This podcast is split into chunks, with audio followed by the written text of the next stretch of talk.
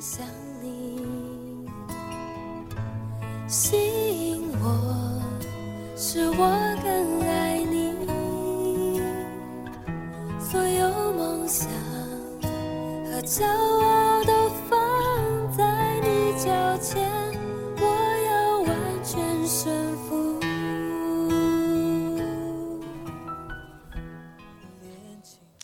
亲爱的弟兄姐妹，大家早安，主日平安。啊、今天我们要进行到《列王记上》第十三章。呃，我今天只给大家读两节的经文。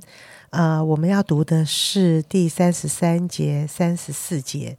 这是以后耶罗伯安仍不离开他的恶道，将凡民凡民立为秋坛的祭司，凡愿意的，他都分别为圣，立为秋坛的祭司。这是叫耶罗伯安的家陷在罪里，甚至他的家从地上灭除。好，谢谢杨姐啊、大家可以听得出来，她很辛苦，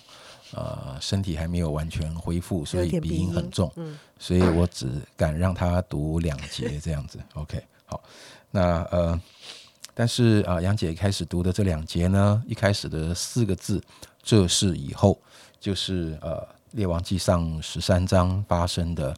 事情。《列王记上》十三章到底发生了什么事情呢？呃，我们想需要花一点时间，我还是鼓励大家能够呃把这章看过一遍。好，那但是呃在这个时候，我还是稍微摘要的把这章的事件跟大家分享一下。呃，昨天的圣经我们看到了呃北国的以色列哈，这个在耶罗波安做王的情况下，他在伯特利设立了一个金牛犊，让百姓把它当作神来拜，像呃用这样的一个金牛犊来来代表或者来代替啊、耶和华，来代替南国有的这一个呃呃会幕跟整个敬拜的呃这样的一个制度。好，那主要的原因当然他是为了一个政治上的考量，他不希望呃百姓的信仰生活仍然依赖南国，他们有事没事过节就要回去啊，要献祭要回去，这样迟早他们的心会回到南边。那这个耶罗波安和他的后代，呃，他们就的这个国位就没有办法呃长久。这件事情是非常得罪神，所以神从南国差遣了一位先知去警告他。这个先知啊、到了北国，呃，发了一个预言，讲到将来大卫家的一个后代哈，他要来兴起，要毁灭这个祭坛，嗯，会有一些审判的一些行动，而且先知为了强调这一个预言的真实性，他在当天就显出一个预兆，好，他说到这个坛将要破裂，啊、坛上的灰也要洒出来，所以当耶罗波安听到这样的一个预言的跟指责的时候，他就伸出他的手来责备这个先知，吩咐人把这个先知抓起来。没想到他的手一伸出来的时候，呃，他的手就瘫痪僵硬，而且没有办法呃收回来。就在这个时候，祭坛也破裂，那个灰就洒出来。耶罗波安可能他当下也吓到了，他就向先知来求情，希望先知能够为他呃祷告，求神来怜悯他。而这个神人先知哈、就为他祷告，他的手就复原了。复原之后，耶罗波安就邀请这位神人先知留下来。他说：“我到皇宫里要招待你吃喝，而且要送你礼物。”但是早在这个神人哈先知出发之前，上帝已经吩咐他：你不可以在北国吃喝，哇，连喝水都不可以，真是一件很辛苦的事哈。然后也不可以从原路返回，那他就拒绝了这个耶罗波安的邀请，他就起身回去。没有想到这个事件被在呃伯特利的一个一个老先知听到这个事情，他就骑着驴子啊、去追赶啊、这一个应该比较年轻一点的这个呃这个神人这个先知，就请他回家吃饭。这个先知照样告诉这位老先知说，上帝吩咐他不可以在北国啊、吃喝，好、不可以从原路回去，他也照样拒绝了。没有想到这位老先知用谎言欺骗他，说神借着天使啊告诉我啊，要我来把你带回家，要接待你吃饭喝水啊，休息一下。没有想到这个这个可能比较年轻一点的这个神人先知，他就受骗了，就跟着这个老先知回家。那在家里吃喝的时候，上帝的话就真的临到了这一位老先知，然后就责备。啊，这个奉差遣的神人就跟他说：“你没有遵行耶和华的的诫命。”好，那呃，就有一些的呃管教，哈，将要发生在他的身上。那这位年轻的神人先知在回家的路上，就果然被一头狮子给咬死了。很奇妙的是，这个狮子好像不是因为肚子饿哈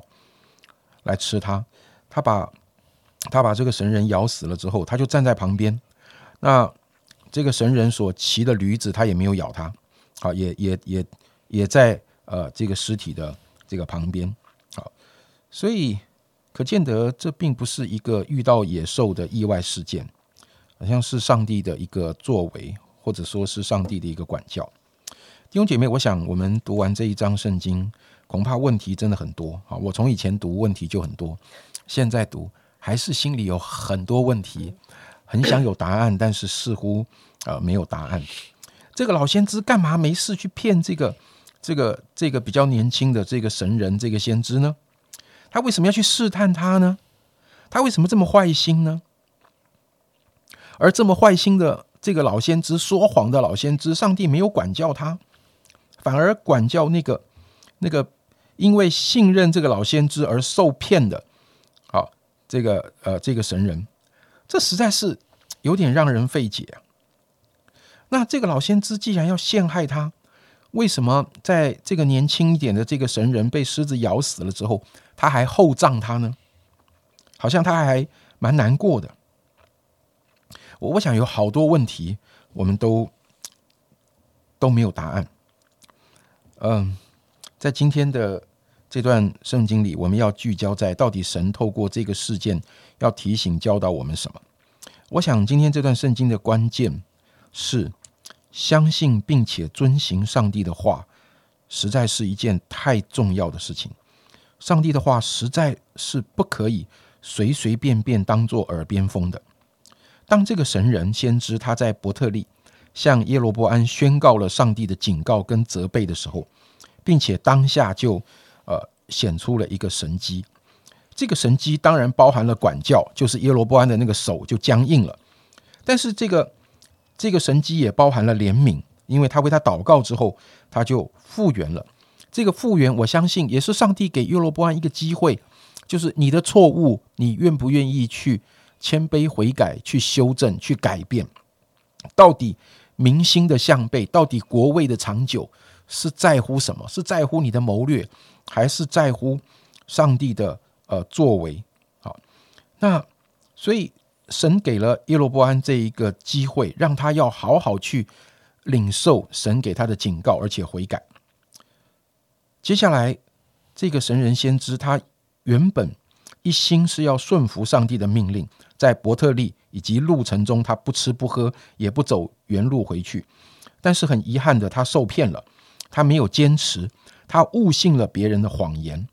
以至于好像最后他很遗憾的，呃，在回程的路上，呃，死在狮子的这个口中。弟兄姐妹，虽然魔鬼常常用谎言来欺骗我们，引诱我们偏离神的道，但是我们却不能因此把所有的责任都推到魔鬼的身上。哦，我们只是受害者，我是被骗的，我是被引诱的，我是怎样怎样？呃，魔鬼当然他要去面对上帝最终的审判，但是并不等于当我们自己不坚定、藐视了上帝的话、受骗上当之后，我们不会承担任何的结果。也许你会觉得啊，这样的一个管教太严厉了吧？耶罗波安这个坏王，他做的事情比这个神人邪恶多了。耶罗波安的手都还有复原的机会，难道这位神人先知就没有复原的机会吗？我没有办法回答这个问题，这是上帝的主权和安排。但是我也必须要说，我不能因为他被狮子咬死了，就来论定神怎么看这位犯了错的神人先知。就好像我们读四世纪的时候，参孙他有非常多的失败、软弱，而且不止一次。但是在新约圣经的希伯来书最后，仍然把它摆在一个信心的榜样的行列里面。嗯，所以我想，无论如何，我相信这位呃神人，这位先知，他这一趟到伯特利的行程，借着在伯特利的那个祭坛，好的这个呃所行的神迹，所发出的警告，强调了话上帝话语的重要性，不可以被藐视。他最后。姑且你就说是管教吧，他也牺牲了他的生命，死在狮子的口中，牺牲了他的生命来显明遵行上帝话语的重要。我相信他死在狮子的口中这件事情，一定传，呃，一定在伯特利被传扬，一定也会传回到耶罗波安的耳中。当这个事件被传回到耶罗波安的耳中的时候，弟兄姐妹，你觉得耶罗波安应该有什么样的回应呢？哇！前两天这个来警告我的先知，当他自己没有完全按着上帝的话去行的时候，连他都死在狮子的口中啊！那假设我是约罗波安，我岂不应当再一次被上帝的话重重的提醒吗？所以，这一个神人的死亡，对整个呃呃这个这个伯特利而言。应该是再一次发出一个强烈的讯息，如果没有遵行上帝的话，是多么的严重，而且第二次是用生命的代价来证明这个重要性。但是关键的是，耶罗波安以及北国的百姓，他们有接受到这个讯息吗？所以刚刚杨姐为我们读的经文告诉我们，耶罗波安还是不肯从他的恶道回转，他恐怕把那个破裂的祭坛又恢复了，像他的手恢复了一样，好，继续恢复。那个呃不合神心意的那个敬拜，他的手虽然恢复了，但他刚硬的心没有恢复。那个祭坛继续要来达成他想要的一个政治的目的，他不想让百姓回到敬拜真神的状态里，他还错上加错，把平民立为祭司。弟兄姐妹，在我们身上有没有一些上帝怜悯的作为？我们可能犯了错，要承受某一些后果，但是上帝怜悯、原谅、饶恕了我们的过犯。就好像我们常说的，好像神重重的呃举起，但是他却轻轻的放下。每当神轻轻放下他手中管教的杖的时候，所换来的是我们心里呃更加的警醒。还是因为上帝轻轻的放下了管教的杖，我们也就随便轻呼，因为远离了灾祸，就随随便便呢？求主怜悯，帮助我们在他的话语中有一个被提醒的心。呃，是的，今天的这一段故事其实是非常引人深省，所以我们就有一些时间来祷告。亲爱的主耶稣，你总是借着你真理的话语，一再一再提醒我们要成为一个警醒的人，因为谎言总是跟我们心里的私欲是好朋友，他们常常达成共识，他们就往背逆神的方向去。这个背逆神的方向。就在我们的生命中带来死亡，亲爱的主耶稣，我真的啊有很多很多一生的机会在跟随你，在陪伴弟兄姐妹的时候，我也常常感受到这个谎言也常常跟我们的私欲作伴，使我们常常好像给你的真理跟话语打折扣，打这个折扣下去，我们以为只是一点点，没有什么关系。但是却让我们属灵的生命死亡，我们的心刚硬，死亡，再也无法回到你的面前。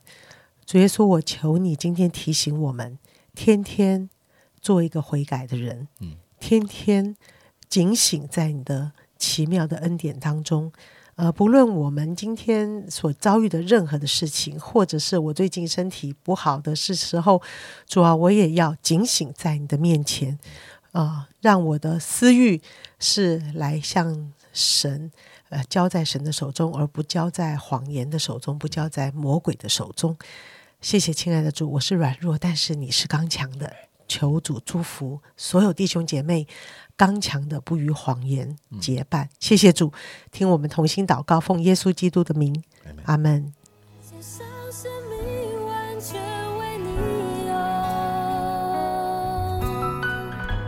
放下自己，愿你的荣耀，真心跟随